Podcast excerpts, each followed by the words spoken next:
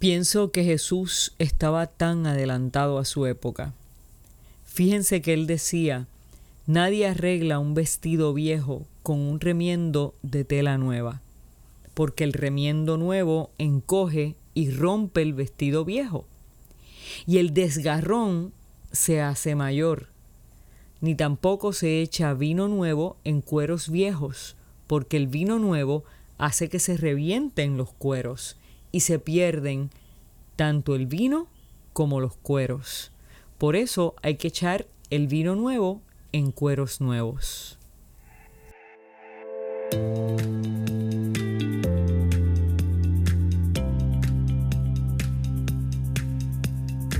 Jesús no estaba hablando de la ropa, Jesús estaba hablando de la manera de pensar y de vivir.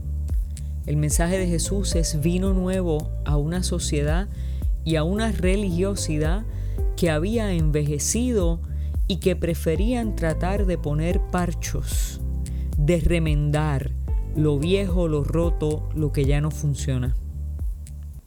Jesús estaba hablando del proyecto del reino.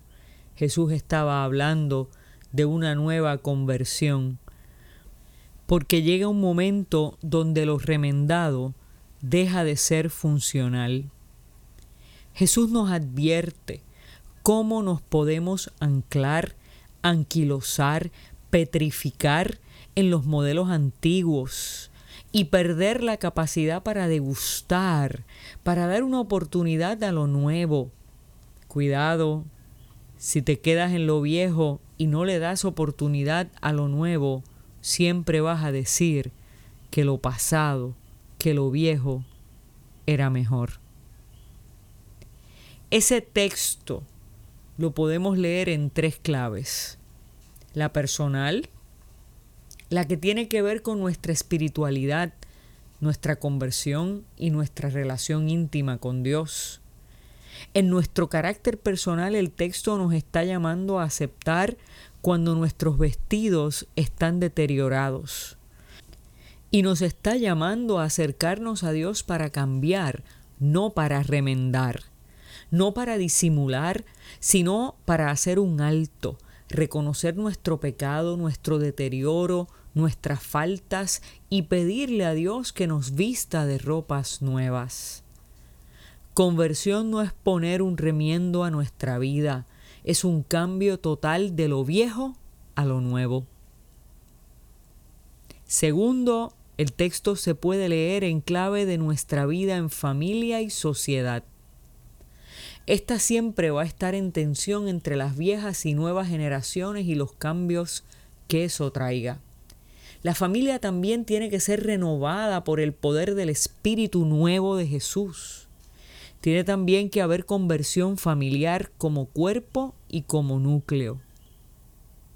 Y tercero, la religiosidad colectiva. La iglesia la iglesia que se monta sobre paradigmas, modelos que a la gente le da mucho trabajo revisar a la luz de lo nuevo. La iglesia históricamente se pone rígida, inflexible, en lugar de evolucionar y ponerse en diálogo con la cultura para impactar el mundo y la sociedad, se vuelve exclusivista. Jesús es el vino nuevo y el Espíritu Santo es el poder de ese vino nuevo que quiere impactar nuestra vida, nuestra familia, nuestra sociedad a través de la transformación que nazca desde dentro de la iglesia. Yo creo que estamos en una nueva reforma para la sociedad y para la iglesia. El Espíritu de Jesús llega como un vino nuevo y exige nuevos comportamientos y nuevas estructuras.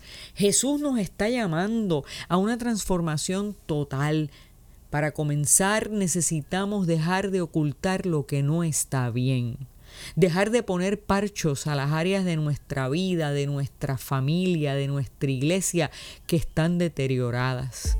Necesitamos quitar los parchos y dejar ver lo que no está bien. Nuestro carácter, nuestro matrimonio, nuestra espiritualidad, nuestra salud física o mental.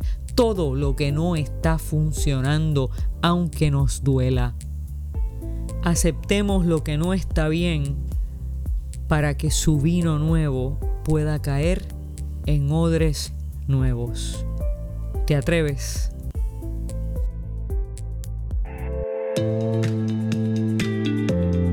Hola, te habla Ibeliz Valentín. Gracias por escucharnos. Si este mensaje ha sido de bendición a tu vida, compártelo en las redes sociales. También puedes suscribirte a través de Apple Podcast o de Spotify Podcast. Que Dios te bendiga y hasta la próxima.